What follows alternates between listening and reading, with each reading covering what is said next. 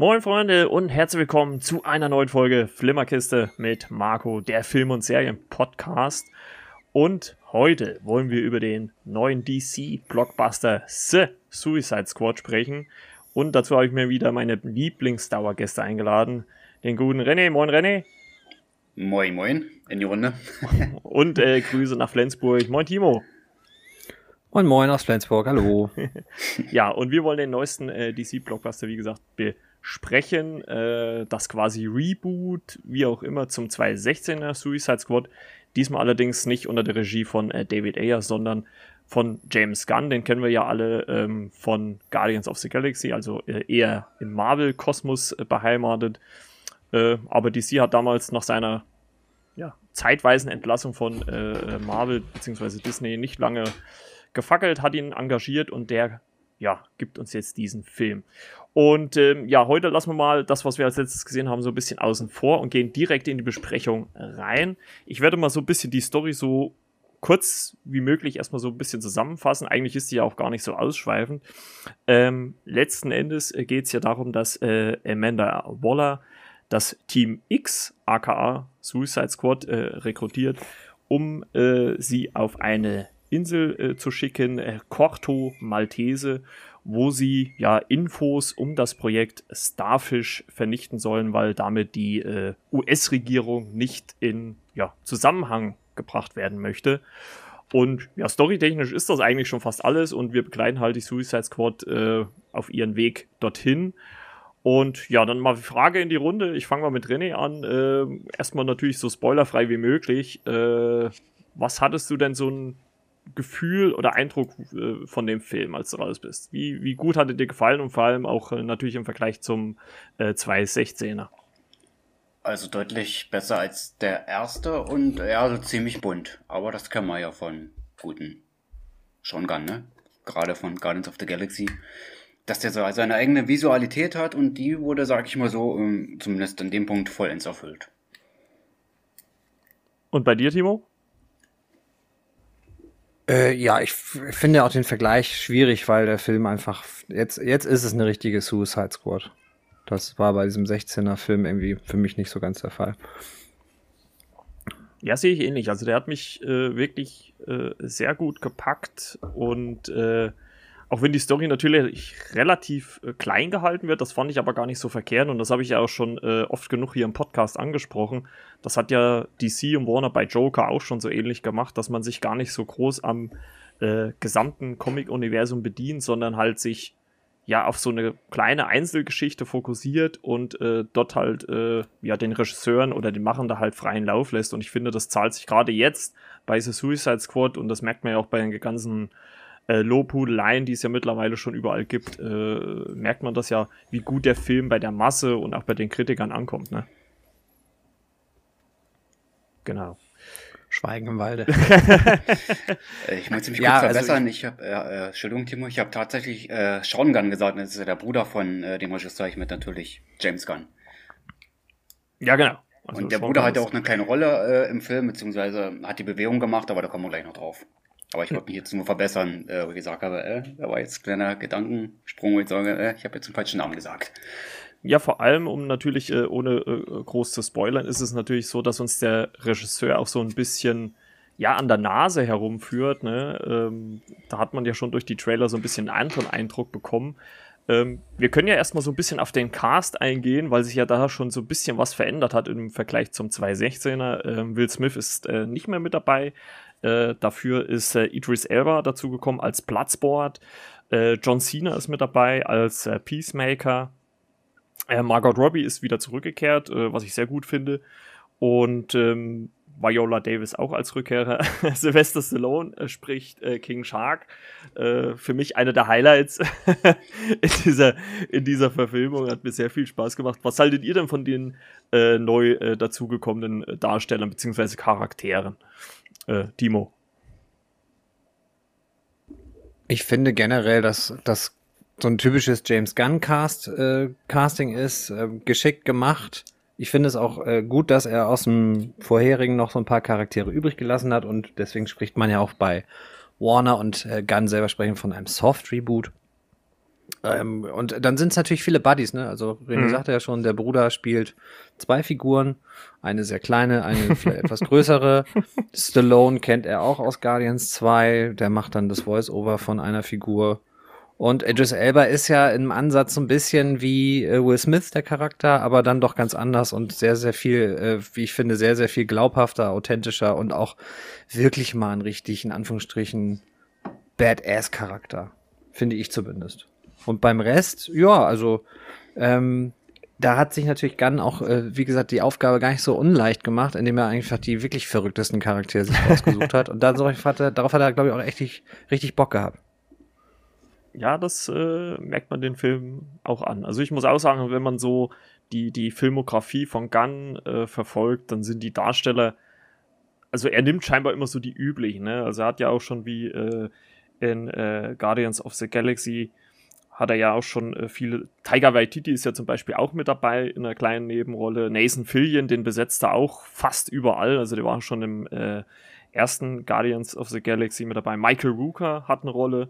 Ähm, das ist ja auch so ein Liebling von ihm. Und also es ist schon so, so eigentlich so Familie. Seine Lebensgefährtin ist ja auch mit dabei, Jennifer Holland, die spielt diese blonde äh, Frau, die in diesem Büro ist.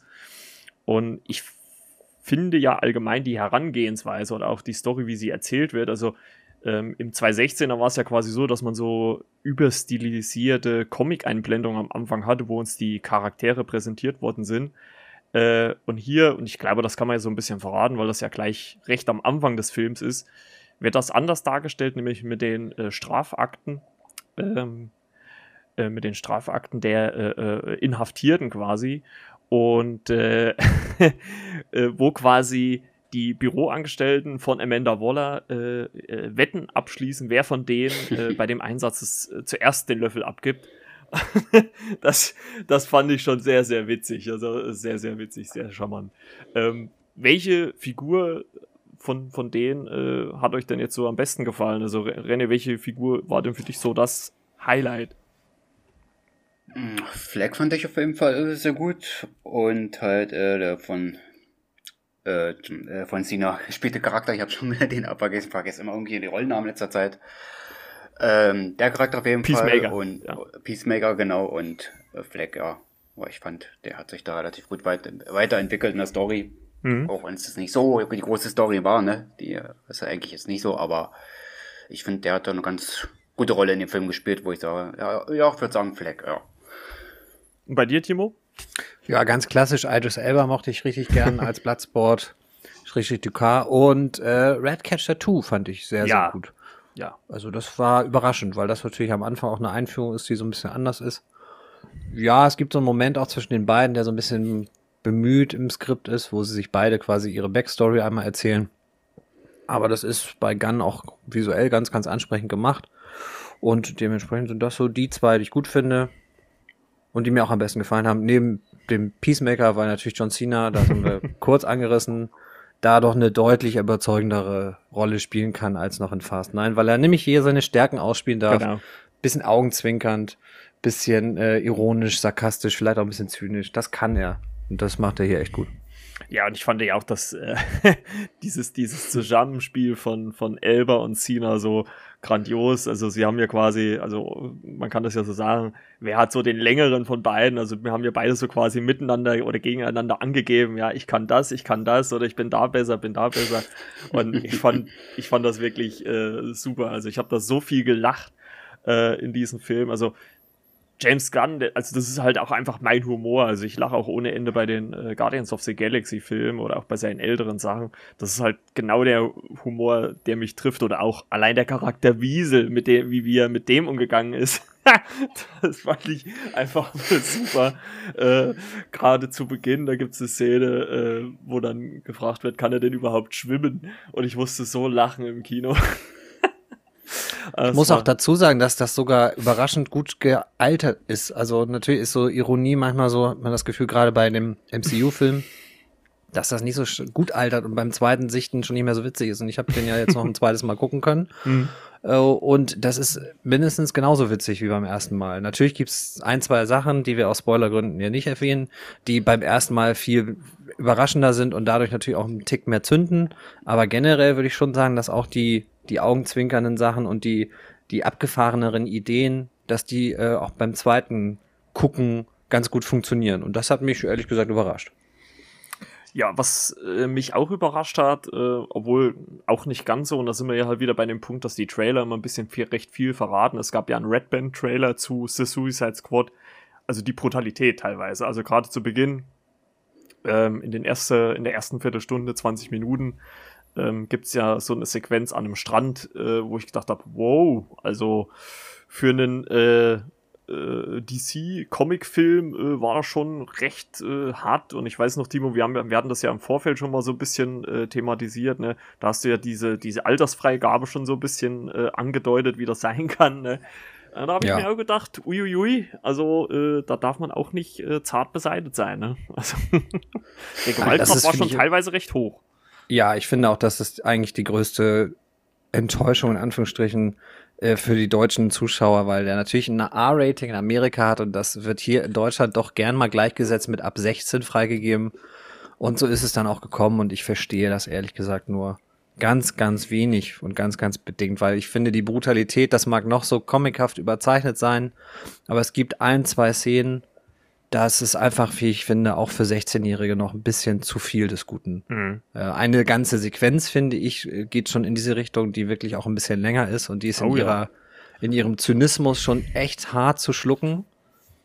Und dann gibt es eine zweite Sache oder zwei, drei andere Sachen, die so sehr, sehr große Spitzen oder sehr, sehr äh, gewaltige Gewaltspitzen sind. Die finde ich dann einfach, wie gesagt, auch für eine FSK ab 16, trotz Deadpool, trotz anderen Beispielen, auch bei Deadpool finde ich es zu viel des Guten. Aber das ist jetzt meine Meinung. Ich bin auch ein bisschen aus dem pubertären Alter raus, dass ich so Gewalt als besonders ähm,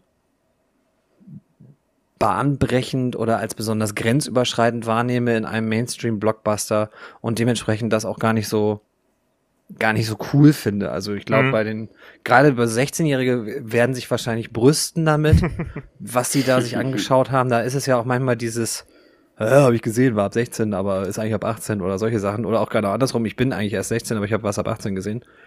Ja, und das ist schade. Ich kann das aus finanziellen Gründen, da hat Warner mit Sicherheit auch das eine oder andere für getan. Also ich finde sowieso die FSK-Freigaben in den letzten Jahren etwas zu sehr ähm, Blockbuster-freundlich, wo es mal ab 12 ist, wenn es ab 16 sein könnte und ab 16, mhm. wenn es ab 18 sein könnte. Aber es ist ein großes Thema, können wir an anderer Stelle vielleicht nochmal in einem Special oder so drüber sprechen. Ähm, denn wie gesagt, die Gewalt ist, es mag eine Comic-Verfilmung sein, aber die ist ganz schön, ganz schön explizit. Ja, äh, nicht von, nicht, nicht von äh, schlechten Eltern. Ähm, welche Szene also gab es denn für euch eine Action-Szene, die irgendwie her, äh, herausgestochen hat, wie ich immer so schön sage? Oder äh, fandet ihr, dass das eigentlich alles solide Kost war und jetzt nichts Überragendes dabei war, René? Uh, ja, ich habe es als äh, solide Kost empfunden. Also es hatte noch ein Löcher gekracht, ne, gerade zu Ende hin. Ich will jetzt nicht spoilern. Und ja, von den Effekten her war das sehr gut gemacht, kameratechnisch auch. Und ich habe mich auch durchweg eigentlich gut unterhalten gefühlt. Ne? Es hat so ein bisschen auch über die fehlende Story so ein bisschen weggetäuscht. Auf den Lebensstandpunkt ausgesehen mit der Action und das alles und der Unterhaltung. Ja, wollte ich jetzt nichts herausstellen. Also ich fand es durchgehend eigentlich unterhaltsam. Ja, fand ich auch. Also es war eigentlich auf einem soliden äh, äh, Niveau. Also es war, weil sonst hat man ja auch immer so, klar, klar muss man natürlich vielleicht auch sagen, gerade beim Finale, ist es natürlich dann schon so, dass äh, da nochmal alles abgefeuert wird, ne, was da passiert. Ähm, es ist Gott sei Dank nicht so ein klassisches Finale, wie, äh, wie man es la lange Jahre hatte. Ein blauer Strahl gen Himmel und äh, äh, irgendwas passiert. Ne? Also das hatte man äh, Gott sei Dank mal nicht. Äh, es war ein anderer Ansatz. Ähm, gut, das hat man jetzt auch stellenweise natürlich auch im, im, im Trailer gesehen schon. Das äh, spielt ja auch wieder damit rein, dass man ähm, ja dass zu viel verraten wird. Ne? Also ich, also das hätte ich jetzt vielleicht zum Beispiel auch äh, zurückgehalten. Schade, dass sie das äh, dann auch schon verraten haben. Aber ich muss auch sagen, dass der Film wirklich einen, einen soliden, durchgehenden Strang hatte. Da war jetzt nichts, was extrem schlecht war. Da war jetzt auch nicht die Überszene, fand ich so dabei. Also auf einem konsequent hohen Niveau. Und das hat mir wirklich schon äh, ziemlich äh, gut gefallen. Und vor allem auch, wenn man so das, das Ende natürlich so ein bisschen mit ähm, sieht, dann auch, auch teilweise recht konsequent, wo ich, wo ich mir auch dachte, huiuiui, äh, was macht er denn da? Ähm, hätte ich jetzt so nicht mit gerechnet, äh, muss ich ganz ehrlich sagen. Und ähm, daran merkt man halt so mal wieder, dass DC in diesem Sinne halt auch mal, äh, ja, James Gunn äh, auch mal freie Hand lässt. Und ähm, ja, das äh, fand ich ziemlich äh, unterhalten. Also mir hat der Film wirklich äh, ziemlich viel äh, Spaß gemacht. Und ich würde jetzt auch einfach mal sagen, dass wir vielleicht äh, jetzt äh, nach ein paar Minuten mal auch in den Spoiler-Teil gehen, weil es schon ein bisschen schwierig wird. Am Ende passieren natürlich auch so, oder im Laufe der Handlung passieren natürlich auch so ein paar Sachen, die wir äh, auch ein bisschen spoilern wollen. Mhm. Ähm, René, willst du vielleicht äh, so eine so eine erstes Fazit, also erste Bewertung schon mal geben, äh, empfehlenswert oder nicht? Empfehlenswert auf jeden Fall, ja. Was würdest du so grob für eine Wertung geben, also wenn du jetzt so einschätzen müsstest? Also 4 von 5, 5 von 5. 10 Sterne würden ich so bei 7,5 äh, platzieren. Also zumindest erstmal so spontan nach der Erstsichtung. Okay. Und Timo, du? Ich habe dem 8,5 von 10 oder 4 von 5 gegeben. Nach der ersten Sichtung bin auch bei der zweiten Sichtung äh, eher darin bestätigt worden. Ich finde ihn einen kleinen Tick zu lang. Ähm, mhm. So ein bisschen Blockbuster-typisch, äh, was so am Ende passiert und dennoch natürlich mit so einem gewissen Gun-Faktor drin. Ich finde die ersten 15 Minuten als Sequenz echt grandios. Das äh, muss man schon sagen. Da hält er ein Tempo. Und das ist vielleicht so mein größter Knackpunkt für die Bewertung. Ich finde, der Film bremst sich manchmal so selber ein bisschen aus, weil er diese doch sehr kreativen äh, Einfälle hat und dann manchmal äh, Handlungssprünge macht, die man so äh, nicht machen müsste. Man könnte das sicher anders lösen. Aber da merkt man halt diese kreative Kontrolle, die Ganda hatte, die hat dann dazu geführt, dass bei der ein oder anderen Sache das noch vielleicht ein bisschen viel ein bisschen viel Schlacke zwischen den äh, Sachen war und man die einfach nicht rausgenommen hat. Da hätte man vielleicht das eine mal weglassen können, so kreativ das alles ist. Aber ansonsten die Figuren, auch die, die bereits bekannten, die drei, also zumindest die großen drei, Harley Quinn, Rick Flag und Amanda Waller sind bis auf Harley Quinn ähm, genauso überzeugend wie beim letzten Mal. Rick Flag ist überzeugender, finde ich, spielt es viel, viel, hat viel, viel mehr zu tun, muss nicht nur so Exposition-Dumps liefern, sondern hat auch wirklich, ist jetzt eine eigene Figur. Ja, und so ein bisschen Harley Quinn wirkt so ein bisschen Sideline durch diesen, der hat ja so eine Art eigene Quest für sich und stößt dann, das können wir glaube ich, das weiß man auch schon aus den Trailern, stößt dann später zum Team. Ja, man hat so ein bisschen das Gefühl, dass die Warner-Verantwortlichen, die ja gesagt haben, eine Sache ist aber Pflicht, Harley Quinn muss drin sein und dass James Gunn dementsprechend vielleicht auch äh, gesagt hat, so, ähm, ja, entweder machen wir das so, dass wir sie dann später einbauen oder dass er genau deswegen auch vielleicht so eine eigene Story für sie kreieren wollte und so einen eigenen Arc. Der ist schon an sich ganz rund für die Figur. Ja, fand ich auch. Aber so, so ein bisschen, bisschen von den drei äh, altbewährten, die viel Screentime haben, fand ich doch Harley am, hat am meisten drunter gelitten, dass das Ensemble jetzt viel, viel stimmiger ist als beim ersten Mal. Mhm. mhm. Deswegen äh, 8,5 von 10. Es kann noch so viele Air-Cuts in Zukunft geben mit irgendwie drei Stunden 50. Die können alle nicht so abgefahren sein, wie das, was James Gunn hier macht. Ich versuche ein bisschen auf die Hype-Bremse zu steigen, weil es, ich glaube, der stand kurzzeitig mal bei 100% bei Rotten Tomatoes. Ui. Das ist auch, das ist ein super Film, super Sommer-Blockbuster. Aber wie gesagt, die Punkte, die ich genannt habe, deshalb 4 von 5 oder 8,5 von 10. Mhm. Ja, ich würde auch sagen, also 4 von 5 äh, gebe ich dem Film auch, weil er, ja, wie du eigentlich schon alles gesagt hast, dass vieles richtig macht. Es ist ähm, tolle Schauspieler, ein tolles Ensemble, äh, finde ich runde Story, kann man nehmen. Klar, Harley Quinn, obwohl das für mich auch ganz gut funktioniert hat, ähm, weil ich glaube auch so ein bisschen, wenn sie die ganze Zeit dabei gewesen wäre, wäre wieder der Fokus zu sehr auf sie gewesen, äh, als im Gegensatz auf Idris Elba oder John Cena. Also ich glaube, sie hätte dann den beiden so ein bisschen den Impact genommen. Und das war ja auch so ein bisschen das Problem beim ersten, dass auf, einen, auf der einen Seite natürlich irgendwie äh, Will Smith und Margot Robbie so die Hauptfiguren waren, aber deswegen halt auch alle anderen darunter gelitten haben. Und ich finde, das hat dieser Film jetzt deutlich, deutlich besser gemacht, war deutlich runder, was das anging und deswegen hat er mir ja. auch ziemlich gut gefallen. Guti, dann würde ich einfach mal sagen, äh, springen wir jetzt so langsam mal in den, in den äh, Spoiler-Teil, weil es da natürlich auch einiges zu besprechen gibt. Also Spoiler, Spoiler, ab, Spoiler. Ja, genau. Ab Minute 20 grob äh, Spoiler, Spoiler, Spoiler. Ich werde es dann auch nochmal in die äh, Beschreibung packen und Also jetzt können wir ja auch über die äh, erste Viertelstunde reden. Also da muss ich wirklich sagen, da hat, also ich hätte es nicht erwartet. Also da hat James Gunn einen schon gut getrollt. Ne? Also habt ihr damit gerechnet, was da passiert? Also äh, das kam für mich schon sehr überraschend. Also ich hätte es nicht auf dem Schirm gehabt. Ja, dadurch, dass Gunn ja geworben hat, sogar, ich weiß nicht, ob es sogar eine Tagline war, äh, so nach dem Motto, gewöhnt euch nicht zu sehr an die Figuren.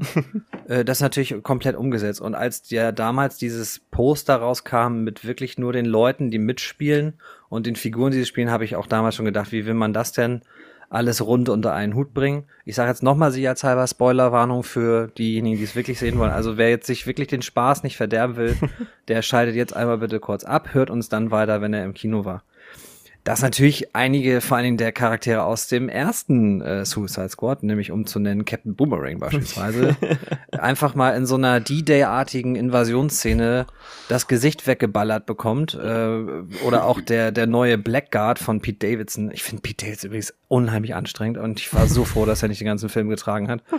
Dass die alle einfach mal weggeblasen werden oder auch so ein, sagen wir mal, James Gunn Intimus wie Michael Rokers Charakter, ich weiß gar nicht, wie der heißt, ähm, äh, Savant, genau, ähm, dass der quasi äh, desertiert und von Amanda Waller den Kopf weggesprengt bekommt. Da merkt man schon, okay, äh, das ist so edgy, das hätte wahrscheinlich doch am Anfang niemand geglaubt, dass er sich das traut. Das ist schon schon krass. Oder auch mal so Nathan Fillion einfach mal wegballert. Also schon, schon äh, Hut ab, wie er das auch gemacht hat. Die Drehbuchfinte ist auch echt gut gemacht. Die Trailer sind auch dementsprechend gut gelungen. Ähm, und gleichzeitig offenbaren sie ja schon so, dass man irgendwie ahnt, also es können gar nicht alle am Ende dabei sein. Das, das würde ja einfach auch den Rahmen sprengen. Denn du hattest das vorhin im Nicht-Spoiler-Teil ja schon gesagt. So jede Figur hat so ihren Moment, wie ich finde. Und äh, das funktioniert. Wenn das mit noch irgendwie Boomerang dabei gewesen wäre oder auch den neuen Figuren, so TDK als oder Nathan Philly als TDK, wäre schwierig geworden. ja, das, das glaube ich auch. Also äh, da hat er uns gut getrollt und äh, war auch jetzt ziemlich hart die See. Also wo da das Gesicht, ich dachte, what, was ist jetzt los? Also da hat man auch bei uns im Kino äh, gemerkt, huch, äh, da hat, glaube ich, auch nicht jeder damit gerechnet, dass das passiert. ja, und äh, René, wie fandst du das? Ja, ja, sehr amüsant, sehr unterhaltend und habe so gedacht, boah, der packt da ja ganz schön aus hier und habe so gleich gedacht, naja, bei Marvel wäre sowas ja nicht möglich, ne, Disney und so weiter. Aber bei DC kommt man ja Gott sei Dank mal in den Genuss, wo es halt mal ein bisschen härter zugeht. Ich weiß gar nicht, wie die Bauarbeiter das sagen würden. und habe mich da gut unterhalten gefühlt, gerade wegen der Schilde, der weggeballert wurde oder andere Maßen von einer anderen Figur da. Da habe ich auch gedacht, uiuiui. da hat er ganz schön einen ausgepackt oder mehrmals, ja. Also was ich, was ich ja auch gut fand, war, ähm, ich weiß, gut, das ist wahrscheinlich auch ein bisschen Geschmackssache, äh, war diese ganzen äh, äh, animierten Einblendungen, die er immer gemacht hat. Ne? Also er hat ja quasi immer beschrieben, was jetzt so passiert und das hat er ja so immer so in die Landschaft oder in die Umgebung äh, hat einfließen lassen, so animiert. Das fand ich ziemlich ganz gut, äh, was halt so passiert als nächstes. Ne? Also es war ja quasi so, als wenn er den Film in, ja, ich sag mal, diverse Kapitel äh, unterteilt hat und sowas. Also das äh, fand ich auch äh, ziemlich gut gelungen. Obwohl ich auch schon von manch anderen gehört habe, dass die das ein bisschen anstrengend fanden, dass er so alles Mögliche da äh, rein, reingecroppt hat, aber mich hat das letzten Endes nicht gestört. Ähm, Vor allem die Leichen nochmal schön abgefilmt, ne? Auf jeden nochmal so schon drauf. Gerade so kameramäßig, das war technisch auch interessant gut umgesetzt. Also sehr comichaft, wie es eigentlich sich für einen Comicfilm gehört, ne? Ja, auf jeder, jeden Jeder, der abgenippelt hat, ja, mit der Kamera gleich nochmal drüber, das ist mir gleich so aufgefallen und das war halt gleich dementsprechend qualitativ hochwertig dann das so abzufilmen, fand mhm. ich schon interessant, ja. Ja, es ist, es ist schon äh, krass. Ich meine, bei uns ist es ja meistens so, wir nehmen ja immer so ein paar Tage äh, später auf, äh, nach dem äh, Kino-Releases und sowas.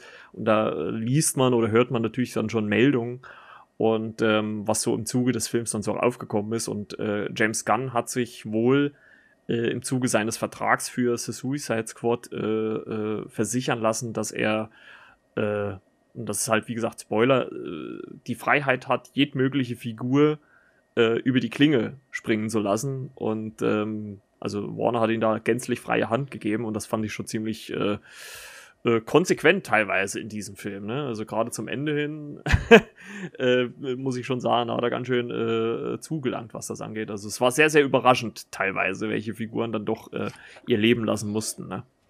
Vor allem überraschend, dass Warner da so freie Hand gegeben hat, ne? dass sie sagen, ja, mach mal künstlerische Freiheit. Das war in der Vergangenheit hm. ja oftmals anders gewesen. Ich glaube auch beim ersten Suicide Squad, da gab es ja viel Geplänkel zwischendurch, was dem Film sicherlich nicht gut getan hat. Aber aus dem Problem hat meine scheinbar gelernt und das diesmal besser gemacht. Ja, also anscheinend ist es ja wirklich so, dass man jetzt äh, mit Joker jetzt versucht hat, der neue Batman geht ja auch so ein bisschen in die Richtung, dass der so ein bisschen sein Allein so ein Alleinstellungsmerkmal quasi hat. Und jetzt mit The Suicide Squad hat man es ja auch gemacht. Vielleicht gehen sie jetzt endlich langsam von diesem äh, Universe weg und sagen halt wirklich, okay, wir machen, wir, wir haben diese Solo-Helden und, und geben denen ihre Solo-Abenteuer. Ne? Shazam zum Beispiel war ja auch eher so für sich stehend, ohne jetzt großartig Verbindung zum Rest zu haben. Und ich glaube oder würde auch behaupten, und ich meine, das haben wir auch oft genug schon besprochen, das ist ähm, ja das äh, lohnt sich, glaube ich. Ne? Joker war ein Hit. Ich könnte mir gut vorstellen, also wir wissen es natürlich, stand jetzt noch nicht, aber The Suicide, The Suicide Squad wird natürlich mit Sicherheit wahrscheinlich auch ein Hit werden, so gut wie der jetzt gerade ankommt. Also, ähm, ja, also ich glaube, damit machen sie alles richtig. Denke ich mal. Vor allem bringt da ein bisschen was an die Kassen ein, ne? Ja, auf jeden Fall, auf jeden Fall.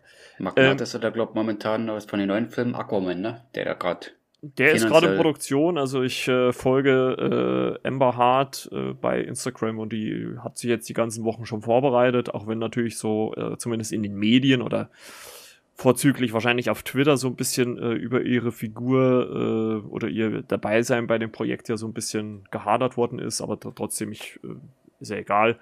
Ähm, das ist ja wahrscheinlich nur so ein Twitter-Problem und das interessiert eigentlich den Rest nicht. Und ähm, ja, äh, wie gesagt, wir haben ja schon so ein bisschen das Finale angedeutet und ähm, man kann es ja jetzt auch mal äh, erklären. Das äh, Projekt Starfish ist quasi, ja, was ist es eigentlich? Es ist ein außerirdisches Lebewesen, ne, was die US-Regierung äh, äh, quasi eingefangen hat und es als äh, ja, so eine Art Waffe äh, ja, nutzen will. Und ähm, das ist quasi wie so ein, wie so ein riesiger Seestern, der dort irgendwie gefangen ist und ähm, der mit Hilfe von äh, ja so Seesternen, die er abstößt oder aus sich ausstößt, sich äh, Menschen holt und damit immer größer wird. Ne?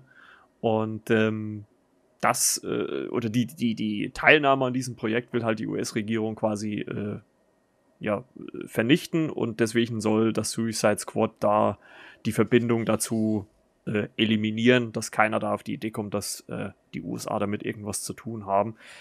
Wie fandest du denn den finalen Kampf oder überhaupt auch den Weg dahin? Also, wir haben es ja schon gesagt, die Geschichte ist ja relativ simpel und klein. Also, theoretisch muss man ja ganz ehrlich sagen, gehen sie ja eigentlich nur von dem Strand äh, zu Widerstandskämpfern und dann in die Stadt, um Harley zu retten. Und dann ist ja quasi schon das Finale. Also, es ist ja stationmäßig recht kompakt gehalten. Also, wie fandest du denn den Weg dahin? Hatte ich das in irgendeinem Punkt gelangweilt? Äh, Timo hat es ja vorhin schon mal angesprochen. Da gab es ja so diese, diese, in dem Bus, die Hintergrundgeschichte für, äh, zwischen äh, Redcatcher 2 und, und äh, also äh, und äh, Bloodsport, dem von Idris Elba gespielten Charakter. Oder hatte ich das, hat dir das gut gefallen, dieser, dieser Weg dahin zum Finale? Es war eine so mehrere Stationen. Es hat sich erstmal nicht so angedeutet, wo der Weg eigentlich hingeht. Das fand ich jetzt, jetzt erstmal gut. Aber gerade zum Schluss das Finale, ich habe den Film mal mit einem Kumpel äh, gesehen im Kino, hat er gesagt, mhm. Ähm, äh, also in den Comics äh, war das gerade mit diesen Seesternen, war das äh, noch ausgeprägter erzählt. Also das war wirklich in der, Tat, in der Tat ein bisschen sparsam. Aber der Weg dorthin äh, fand ich erstmal definitiv gut. Vielleicht okay. ein, ein, Ticken, äh, wie Timo sagte, äh, war der Film vielleicht zu lang, aber der Weg dorthin, das hat sich ganz gut entwickelt. Ja, ich muss. Vor allem die schon beiden angesprochenen Charakteren, dass man denen so die Bühne gegeben hat, die für Lacher äh, gesorgt haben. Genau, also das hat mich auch überrascht, dass diese Figur äh, äh, Redcatcher 2 dann doch so einen so gepackt hat, obwohl sie ja eigentlich so gefühlt ja gar nicht so, so, eine, so eine Hauptfigur eigentlich ist oder war, ne?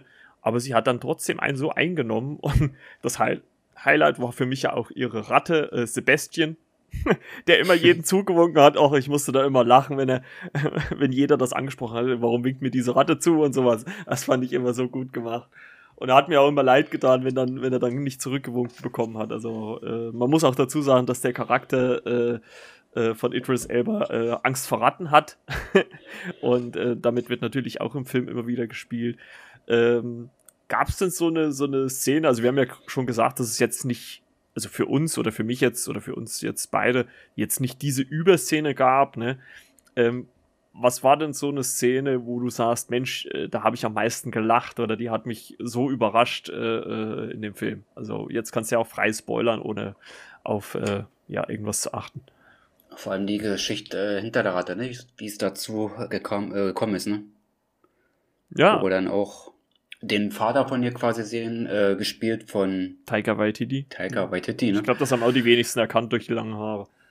Und später haben wir ihn nochmal äh, gesehen, er hatte da noch eine Szene gehabt, wo ich aber das gesehen auf jeden Fall gegönnt. Also ich fand die andere Szene das zu wenig. Ich habe mich dann gefreut, dass er zum Schluss dann nochmal gesehen ist, diese schöne Kamerafahrt da gab und da sah ich, das war für mich so ein sehr schöner Moment und ja, ein Kumpel meinte bloß, äh, ich weiß nicht, ob er scherzhaft gemeint hat, äh, die machen so einen Schwenk da über die Stadt, hätte das nicht Gotham City sein können, dass da kurz mal Batman lang geflogen kommt oder so.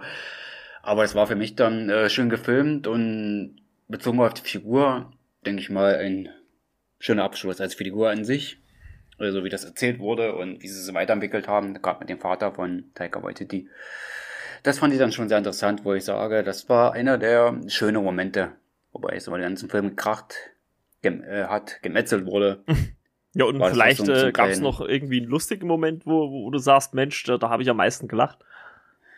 Äh, ja, mit dem Urwald und äh, von John Cena Charakter, als er der fast komplett oder halb nackt der steht. Ach, hier, der Buchse, ja, ja. und dann, dann, dann der Spruch da drauf, also das war schon herrlich. Ah, ja, der war auch herrlich, das stimmt. Das stimmt. Ja, jetzt, im Nachgang hier der, der Punktemann, also der mit den Punkten gekillt hat, der, der hat tatsächlich eine ganz kleine Rolle in The Dark Knight gehabt. Hm, der, ja, ja, ja, ja, ja, ich, ja, ja, also, ich weiß, ich weiß, wen du meinst, ja, der ja. von Harvey Dent da quasi da traktiert wurde und Batman halt dann drauf, davon abgehalten hatte. Das war ja dann halt schon so ein durchgedrehter Nerd gewesen ne, durch den hm. Joker, ne, der war da schon, glaub, ich will jetzt nicht sagen Mitgleinzer, das ist das falsche Wort. Also das wurde da irgendwie schon getriggert, ne, da durch den Joker damals. Ähm, vielleicht wissen ja die Hörer, wem ich da meine. So ein Schwarzhaarigen, relativ schmächtig, ne.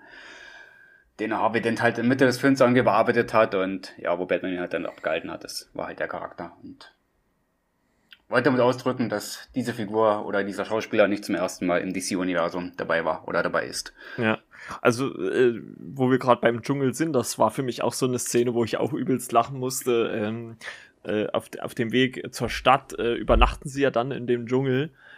Und man sieht dann irgendwann in der Nacht, äh, äh, in der Nacht, wie wie King Shark äh, im Original von Sylvester Stallone äh, gesprochen, äh, äh, Redcatcher 2 hochnimmt und eigentlich fressen will.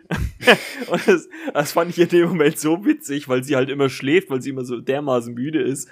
Und äh, ich weiß gar nicht, ich glaube, äh, Idris Elba, äh, also Bloodsport, hält, hält ihn dann auf und, und schießt ihn ja dann so weg. Und äh, äh, Redcatcher 2 äh, ist ja eine junge Dame, muss man vielleicht auch dazu sagen, ähm, spricht dann so ein bisschen auf King Shark und ein, ein und sagt, ja, äh, äh, du willst doch deine eigenen Freunde nicht fressen und, und man muss natürlich sagen, King Shark ist natürlich jetzt nicht so die komplexeste Figur. Also er denkt und redet natürlich auch recht einfach, recht simpel. Äh, da für mich auch recht lustig, auch wenn schon im Trailer verwendet die Szene, als sie eigentlich ähm, äh, Harley Quinn retten wollen. und und äh, Rick Flag äh, äh, spricht so mit seinen Leuten ab, ja, hast du das im Blick, ja. Und man hört dann nur King Shark mit dem, mit dem, äh, mit dem ähm, Funkgerät in der Hand. Vogel äh, äh, wie, wie, wie war sein Name? Nanaui, äh, geh aus der Leitung. also das, fand ich, das fand ich ziemlich lustig. Oder, oder wie er dann auch am Ende zum Finale hin, dann, da bringen sie in dem Turm, wo diese, diese, diese riesige See Seestern, diese, diese quasi Kaiju-Figur, wie sie ja im Film sagen, äh, drin ist, äh, bringt er ja so kleine ähm, Sprengladung an und formt die quasi so, als wenn sie so aussehen würden wie Peacemaker, also von, von äh, John Cena gespielt. Also, ähm, ja, was, was halten wir denn von dem Charakter? Also, er ist ja schon äh, ich habe ja vorhin die Szene schon angesprochen zwischen äh, Idris Elba und John Cena, als sie quasi, was auch letzten Endes eine sehr düstere, makaber, witzige Szene ist, wo sie sich durch so ein Dorf quasi schießen am frühen Morgen und dann so, so, ja, herausfordernd gegenseitig die Leute so kreativ wie möglich abmetzeln. Ähm, wie findest du denn die Geschichte des Charakters? Also vor allem auch, wie sie dann letzten Endes endet. Also wir können es ja aufklären. Also Peacemaker ist quasi, wenn man so ein Gegenstück nehmen würde, ist quasi so Captain America als Arschloch. So kannte man es. Oder ein Badass. Naja, Badass nicht, es ist schon ein Arschloch. Also muss man schon sagen. Also ist echt eine düstere Figur, der zwar irgendwie einen grundsätzlichen guten Gedanken hat, aber da, da, dafür halt über Leichen geht. Und ähm, das spiegelt sich natürlich auch im Laufe des Films wieder. Deswegen jetzt nochmal ähm, Spoiler für das Finale. Es gibt einen Kampf zwischen äh, Peacemaker und der von äh, Joel Kinnaman gespielten Figur Rick Flag, in der äh, ja Peacemaker äh, Rick Flag dann äh, umbringt. Ne? Und ähm, steht ja dann auch ganz am Ende äh, auch dann über Redcatcher 2 und will sie dann auch erschießen. Ähm, ja, wie, wie hast du denn so seine Geschichte, seinen Weg da in diesem Film wahrgenommen? Auf alle Fälle nicht so, dass er am Ende bei den eigenen Leuten auch noch über Leichen gehen würde. Also das fand ich dann doch schon auch etwas überraschend. Hm.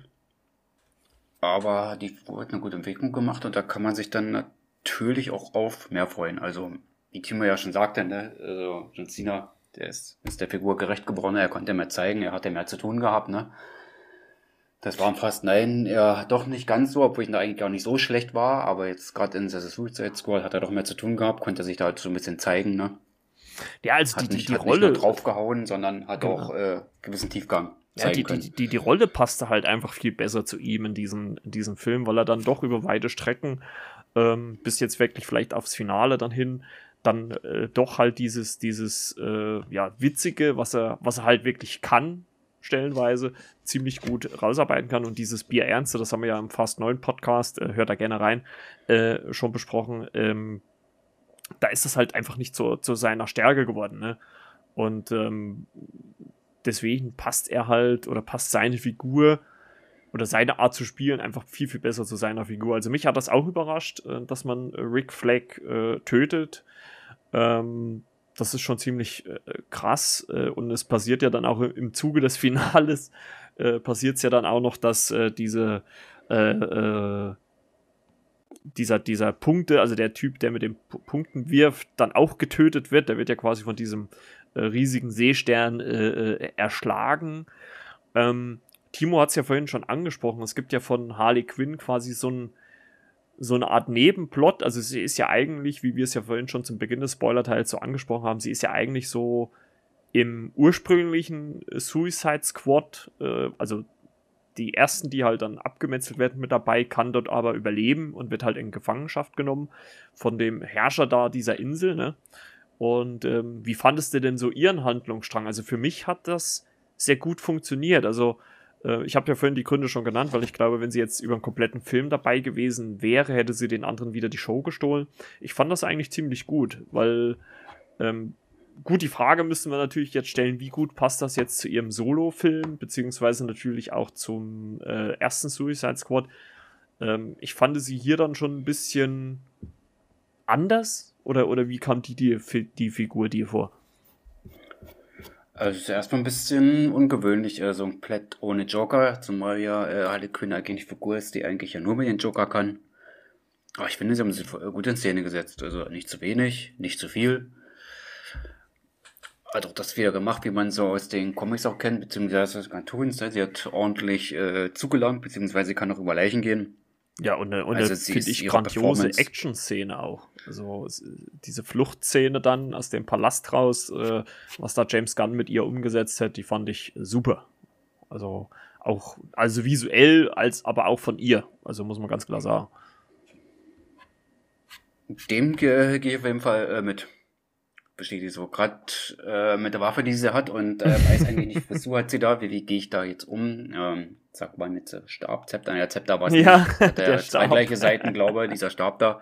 ja. Der hat dann, glaube ich, noch bunte äh, Blasen dann äh, geformt, als sie ihn benutzt ja, hat, ja, beziehungsweise gemetzelt hat. Also das fand ich dann auch schon interessant. Gerade wie sie sich so gegen Palasten diese Gänge da gerade gekämpft hat, ne? Und dann diese bunten Farben. Ich dachte, hä, wo kommt das denn jetzt her? Und mhm. ich dachte, äh, ah, und so war das gemeint oder so ist das gedacht. Das fand ich doch schon recht cool und hat auch zu dem Charakter gepasst, ne? Kunterbunt, verrückt, die Harley Quinn ja nun mal einmal ist und einmal mehr von Margaret Robbie wieder sehr gut performt. Man kennt sie auch als tiefgreifende Schauspielerin, ne? die ja schon so viele gute Filme gespielt hat, aber das kann man an anderer Stelle vielleicht in anderen Specials vielleicht nochmal erwähnen. Ja, für, also für ihr Alter. schon gedreht hat, ja nur, also sie, sehr sie vielseitig. Ist, sie ist ja auch noch sehr, sehr jung, also was, was sie schon alles gespielt hat, das ist schon stark. Also wie du schon sagst, da kann man mal wirklich äh, ein weiteres Thema für eine andere Episode haben. Ja, ähm, wie gesagt, es sind einige Charaktere äh, gestorben, äh, wo man nicht gedacht hätte, dass es so ist. Ist natürlich dann auch die Frage, wie will man dann damit weitermachen? Also wird es dann eventuell nochmal einen dritten The Suicide Squad geben? Ähm, wollen wir nochmal kurz, also unser Fazit, unsere Wertung haben wir ja jetzt schon so ein bisschen abgegeben, wollen wir nochmal kurz auf die Post-Credit-Szene eingeben? Da haben wir ja schon mal äh, im Vorgespräch so kurz äh, drüber äh, philosophiert. Ähm, Spoiler, wie gesagt, nochmal, der Charakter von äh, John Cena, Peacemaker, wird dann, äh, bevor er Redcatcher 2 äh, erschießen kann, von ähm, Idris Elba äh, ja, getötet. Und das ist eigentlich ganz lustig, weil das ist, es wird quasi ja schon zum Beginn des Films erwähnt, ja, meine Kugel ist größer wie deine und äh, letzten Endes ist es ja dann auch der Grund, warum äh, der Peacemaker dann stirbt, weil seine Kugel halt äh, größer war wie die andere von äh, Bloodsport, dem Idris Elba Charakter. Und es gibt dann, äh, also grundsätzlich gibt es zwei Post-Credit-Szenen. Man sieht am Anfang nämlich des Films, wie Wiesel, immer noch ein grandioser Charakter, äh, der, äh, was sagt, was sagt Rick Flake, ich glaube, 27 Kinder getötet hat, ne? Gefressen ja, hat oder 27, genau. was, was, das fand ich schon ziemlich, ziemlich lustig. Äh, und seine, also nicht, dass Kinderessen lustig ist, aber, aber wie das halt so eingebaut wird, erwähnt wird. Und ähm, als sie so zum Einsatz zu dieser Insel kommen am Anfang des Films, äh, springt er halt raus oder wird rausgeworfen, landet im Wasser und kann aber nicht schwimmen und ertrinkt. das fand ich halt wirklich, also so grandios und bis dann halt wirklich jemand fragt, äh, hat er mal jemand geguckt, ob er überhaupt schwimmen kann? das fand ich so toll. Und ähm, ja. und der taucht, äh, wird am Ende wieder wiederbelebt, also oder wacht halt wieder auf ähm, und äh, rennt halt so äh, in diese Insel rein. Und dann gibt es noch eine richtige Post-Credit-Szene, wo wir quasi Amanda Wallers Angestellte, unter anderem von äh, Jennifer Holland äh, gespielt, äh, sehen, wie sie hat mich so ein bisschen auch an den zweiten Captain America erinnert, wo sie quasi hinter so einer Scheibe am Krankenbett von Peacemaker stehen, der anscheinend doch nicht tot ist und gerettet worden ist. Und ähm, ja, dort ein bisschen darauf angespielt wird. Und das haben wir ja, wie gesagt, im Vorgespräch schon erwähnt. Wenn man so ein bisschen in der Film- und Serienbubble nicht so drin ist, dann weiß man das gar nicht. Da denkt man vielleicht eher, aha, gibt es da noch eine Fortsetzung oder einen Prequel-Film. Aber ähm, wir sind da ja so ein bisschen drin und man kann ankündigen, es gibt oder es wird mindestens eine Staffel von äh, dem Charakter Peacemaker geben, auch teilweise zumindest von äh, James Gunn inszeniert, aber auch vornehmlich produziert. Aber wann und ob die kommt, das wissen wir jetzt auch nicht. Ähm, also wird schon irgendwann kommen, aber wann und wo ist jetzt noch zu früh, weil die ist jetzt gerade erst abgedreht worden. Ähm, wie fandest du das, äh, die Post-Credit-Szene? Ähm, war das äh, für dich okay? War dir das egal? Oder äh, wie, wie stehst du dazu? Also gewusst, als ich in den Film rein bin, habe ich das natürlich noch nicht. Mein Kumpel hat natürlich da schon wieder mehr belesen gehabt. Grüße raus an Tech Germany. Der wieder. Nee, alles gut. Ähm, der hat sich das vorher so ein bisschen belesen, hat natürlich schon gewusst, dass es halt so eine Serie gibt und das dann im Finale des Films dann halt so ein bisschen nebenbei noch erwähnt, also wo der Film zu Ende zuging. Ja, und in der post szene ist es ja dann halt auch so gekommen, ne, dass das soweit sein wird, dieser Serie. Also er hat mich da quasi währenddessen aufgeklärt. Ah ja, also umso, umso besser, sage ich mal. Und interessant, äh, wie das Projekt ablaufen muss. Ich glaube, so als der Schiene Post-Credit vom Film zu einer Serie eines Charakters, das gab es im DC-Universum, glaube ich, letzter Zeit ist ja so noch gar nicht, oder? Nee, also ja, maximal halt im, im, animierten Bereich, weil die, die eigentlichen DC-Serien, die, die behandeln ja vornehmlich so die, ja, ich sag mal, zweite Garde. Es gibt zwar in äh, DC Titans, äh, wo die ersten zwei Staffeln auf Netflix sind, gibt es zwar auch jetzt in der zweiten Staffel eine Art Batman, aber ähm, bei DC und Warner wird ja auch durch äh, äh, Flash, äh, der soll ja jetzt auch bald irgendwann in die Kinos kommen, äh, wird ja quasi auch so eine Art Multiversum aufgemacht. Also kann man davon ausgehen, dass sie halt auch in verschiedenen ähm, ja, Welten quasi äh, spielen. Und deswegen kann man das halt nicht so eins zu eins hernehmen. Also das ist meines Wissens nach zumindest der erste Kino, also auf jeden Fall der erste Kinocharakter, der seine eigene Serie bekommt. Also das hat man vorher gar nicht. Und ich glaube, das kann ziemlich gut werden, also weil der Charakter natürlich schon so, so einen tiefschwarzen, makaberen Humor hat. Also ich glaube, das kann gut wirken, aber ich, ich weiß nicht, ich tue mich bei sowas halt auch immer schwer, ob das mehr wie eine Staffel tragen kann, weil ich immer da denke, Mensch, das, das nutzt sich dann so mit der Zeit ab. Ähm, man kann, glaube ich, davon ausgehen, also ich würde jetzt mal zumindest grob behaupten, dass die Serie bei HBO Max in den USA laufen wird. Und ähm, die meisten HBO-Produktionen laufen ja dann bei uns äh, bei Sky. Ähm, ja, äh, ich denke mal, da kann man dann nächstes Jahr 2022 irgendwann damit rechnen. Vielleicht noch Ende des Jahres, ich weiß es nicht, kommt natürlich immer darauf an, wie schnell die äh, Synchronisation und Bearbeitung läuft, aber ich gehe mal davon aus, eher so auf nächstes Jahr. Ähm, Nochmal kurzer Blick äh, in die Zukunft. Ein paar Charaktere überleben ja diesen Film ja dann doch noch. Ähm, könntest du dir mit den vorhandenen, also äh, nominell ist es ja Harley Quinn, äh, Redcatcher 2 und Bloodsport, die äh, mindestens, und King Shark natürlich, äh, die übrig bleiben. Ähm, könntest du dir dann nochmal einen weiteren Film vorstellen? Mit diesen Char oder halt noch mit zusätzlichen, man kann ja noch andere dazu holen, also das äh, DC-Universum gibt ja noch jede Menge her. Oder, oder denkst du, dass damit jetzt so die, ja, ich sag mal, Suicide Squad quasi so ein bisschen auserzählt ist? Es kommt von wie man das angeht. Also John Gunn sagt, er hatte Bock äh, noch auf einen weiteren und es, es dann auch mehr Geschichten zu erzählen gibt. Also warum nicht? Also die Charaktere geben es ja her. Ne? King Shark hat echt Spaß gemacht, fand ich echt geil. Mhm.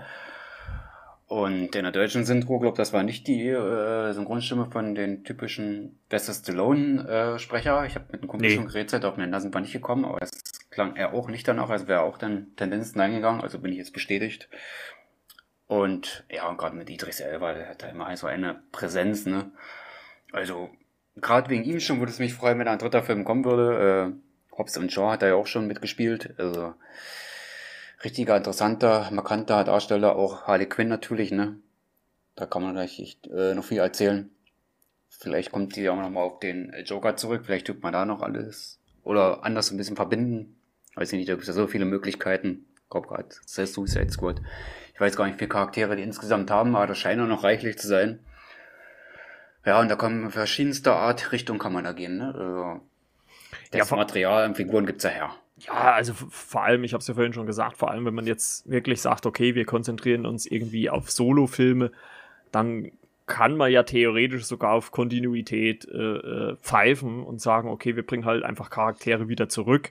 Äh, es ist halt ein Film, der einfach vielleicht in einer anderen Welt, anderen Zeit spielt. Also da lässt man sich natürlich jetzt gerade auch, und das Ding haben wir ja auch bei Marvel, durch das Multiversum ergeben sich ja so, so viele Möglichkeiten, ähm, das noch weiter auszubauen, ähm, wo man dann sagen kann, Mensch, äh, so und so. Ähm, ich weiß jetzt gar nicht, ich glaube, der nächste ist dann The Batman ne, von Matt Reeves, äh, der, ich weiß gar nicht, wann erscheinen soll. Äh, muss man halt mal gucken, der, wie, wie der so wird. Ähm, ist, glaube ich, aber auch, wenn dann erst 2022 äh, geplant. Und ähm, ja, müssen wir mal gucken. Gut, dann haben wir ja eigentlich den Film gut besprochen. Ne? Ähm, oder hast du noch was äh, zum Film äh, zu sagen, René? Ich denke, wir haben alles besprochen. Ich habe alles gesagt, das verbessert, was ich sagen wollte am Anfang. Äh, John Gunn, James Gunn, da kann man schon mal durcheinander ja, ja, die, die kleine ja. Rolle, die, die Timo vorhin angesprochen hat, ähm, äh, von John Gunn, ist äh, recht am Anfang, im, äh, gleich zu Beginn eigentlich, als äh, die äh, Michael Rooker-Figur Savant äh, äh, ja, nicht befreit wird, aber aus dem Gefängnis geholt wird, da spielt er dann quasi so einen, ich glaube, glatzköpfigen, es soll, glaube ich, so ein Neonazi sein, den er so spielt, also der haut nur so einen Spruch raus. Und ansonsten ist er ähnlich wie äh, bei äh, The Guardians of the Galaxy, ist er quasi dieses Stand-in für die animierte Figuren. Das ist hier Wiesel, aber ist ja auch, äh, muss man dann sagen, eher eine kleinere Rolle gewesen. Guti, äh, wer sich jetzt wundert, äh, wo der Timo hin verschwunden ist, der ist nicht in den ewigen Jagdgründen des äh, Podcast-Dschungels verschwunden. Ähm, der musste aus privaten Gründen äh, heraus. Äh, deswegen, äh, Timo, alles Liebe, alles Gute. Und wir hören uns dann natürlich in einer der nächsten Folgen wieder. Und danke auch René, dass du wieder mit dabei warst. Ne? schön wieder, immer, dass du wieder, immer wieder gerne. Ich hatte ja letztens aber neulich so ein kleines Päuschen gehabt und ihr hattet ja Gemeinsames gemacht oder Standalone sind auch einige einzelne Sachen, die du hochgeladen hast. Ich gedacht, jetzt wurde es wieder Zeit, da wieder dabei zu sein. wieder zu dritt. Zumindest teilweise heute. Timo war dabei. Ja, und also. Da kann sich auf die nächsten Mal, denke ich, auch wieder freuen. Genau, also es ist, es muss man natürlich auch mal dazu sagen. Ich meine, da, da wollen wir jetzt auch mal menschlich sein. Es gibt immer wieder Sachen, die natürlich auch wichtiger sind, wie der Podcast. Ne, es ist ja für uns auch in Anführungszeichen nur ein Hobby. Und äh, es gibt dann halt auch immer mal Sachen, die da drüber stehen und deswegen muss man da auch mal Prioritäten setzen. Also deswegen äh, keine Vorwürfe und deswegen, äh, und das kündige ich jetzt äh, schon mal an, die nächsten zwei Folgen werden auch wieder äh, Solo-Folgen werden. Da äh, werden wir mal so eine kleine, ja, mehr oder weniger keine Sommerpause oder Schaffenspause machen, aber so mal ein bisschen ja, das Tempo mal rausnehmen, weil äh, wenn man ja mal so guckt, äh, wir podcasten jetzt durch seit, ja, letzt, also ich alleine seit letzten Jahr August jede Woche und ähm, seit äh, geraumer Zeit jetzt auch zwei Folgen die Woche mit den Shots am Donnerstags. Also äh, deswegen die nächsten zwei Wochen wird es mal äh, Solo-Folgen von mir geben. Ähm, wir switchen auch wieder so auf den Montag weil ich dann doch gemerkt habe, dass Sonntag gar nicht so viele Downloads kommen. Deswegen switchen wir jetzt wieder so auf den Montag. 7 Uhr gibt es dann immer jetzt die neue Folge. Und ähm, wir werden aber trotzdem natürlich weiteren Themen haben, die wir besprechen werden. Also die Liste ist äh, noch und, und nöcher lang. Also, und es kommen ja auch, stand jetzt immer noch genügend Kinofilme, die wir besprechen können, wollen, sollen, dürfen. Äh, allen voran natürlich dann wahrscheinlich auch gegen Ende September dann James Bond unter anderem. Und äh, ja, René, hast du noch was, äh, was Neues auf deinem Blog erscheint, was du hier droppen willst? Oder?